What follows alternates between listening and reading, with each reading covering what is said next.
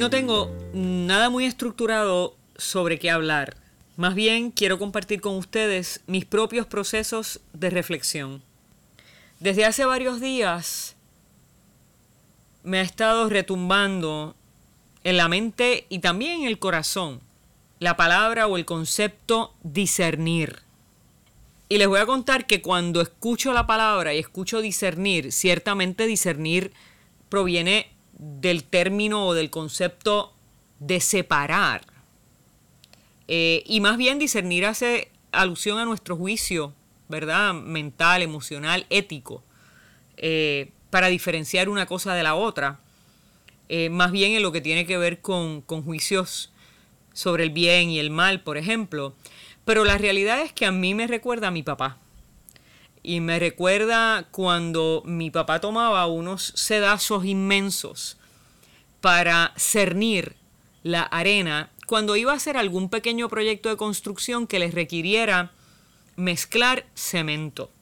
Y él siempre decía que antes de mezclar el cemento, la arena había que cernirla porque nosotros no nos dábamos cuenta, o sea, es muy difícil para nosotros darnos cuenta a simple vista que en la arena también se puede colar, o sea, puede haber alguna piedrita o alguna ramita o alguna paja o algo que pueda echar a perder o debilitar el cemento una vez esté en su proceso, ¿verdad?, de secado y, y que se vaya a fortalecer para la estructura, para mantener en pie la estructura que se está tratando de formar.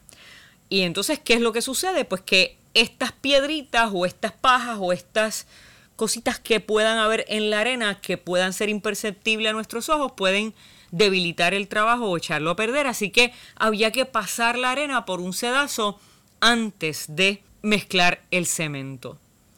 Y entonces recuerdo una instancia de la cual prediqué este domingo y, y, esto que les voy a hablar no necesariamente lo trabajé de esta manera con la congregación, pero recuerdo un texto en, en Hechos 16 eh, y es una instancia en la cual está Pablo y Silas, están eh, los apóstoles visitando eh, una de las iglesias de Macedonia, o la iglesia de Macedonia más bien, y está esta joven, esta muchacha, que dice el texto que tiene un espíritu de adivinación.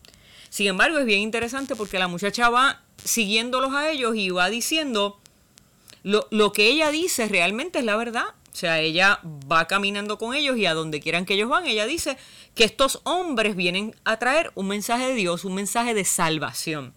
Así que la realidad es que la muchacha no estaba diciendo nada que no fuera cierto. ¿Cómo esto tiene relación con el tema del discernimiento?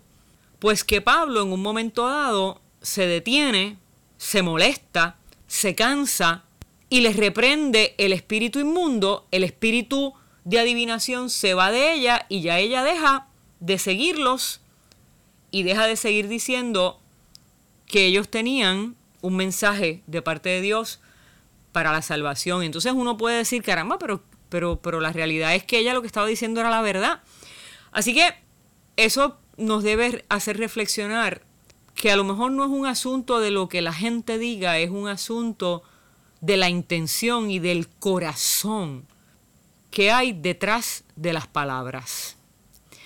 Y lo que fue particularmente importante aquí fue ese discernimiento de Pablo, esa capacidad de Pablo para poder cernir la arena, para poder asegurarse que detrás de esas palabras, en lo imperceptible, no hubiese algo que pudiera echar a perder la obra que ellos estaban haciendo en esa ciudad. Y a mí en lo personal me ha hablado mucho en estos días. Y me ha hablado mucho este concepto del discernimiento y me ha hablado mucho este texto porque a veces ciertamente no podemos dejarnos deslumbrar por lo que la gente diga, sino que debemos de procurar poder discernir los espíritus, discernir la intención, discernir el corazón que hay detrás de las palabras de la gente. A veces dejamos que las cosas que están entremezcladas con el diario vivir, con las emociones, echen a perder la obra de Dios en nuestra vida. Y a veces nos falta discernimiento. Y a veces nos falta el coraje de Pablo de detenerse y decir basta ya. Y de reprender a aquellos que aún en apariencia dicen verdad, pero que nosotros sabemos en nuestro interior y en nuestro espíritu que esas palabras, aunque sean verdad, provenientes de un corazón o de un espíritu o de una intención que no sea la apropiada, que no sea la de Dios, que no sea la pertinente para ese momento, puede llegar a arruinar no solo el plan de Dios en términos generales, sino también nuestra propia vida y nuestro propio ministerio. Y a veces hay que reprender, y a veces hay que decir detente, y a veces hay que decir basta. Yo no sé cómo, ¿verdad? Ustedes puedan interpretar esto y cómo puedan de alguna manera aterrizarlo o adaptarlo o aplicarlo a su vida. Pero yo solamente te insto a que pidas a Dios esa capacidad o ese don de poder discernir, de poder separar, de poder juzgar, entender, identificar aquellas cosas que puedan estar entremezcladas, que puedan estar casi imperceptibles, pero que realmente puedan echar a perder la obra de Dios en ti. Cuídate mucho, cuida lo que Dios te ha dado, porque no todo lo que brilla es oro, como decían nuestros abuelos en su sabiduría popular. Cuídate mucho porque no necesariamente las palabras que aparentan venir de Dios o las palabras que aparentan traer sabiduría o buenas intenciones realmente vienen con el corazón y con el espíritu apropiado. Pídele a Dios discernimiento, pídele a Dios sabiduría, pídele a Dios que te dé el don y la capacidad de discernir para poder separar lo bueno de aquello que puede echar a perder su plan y su proyecto en ti.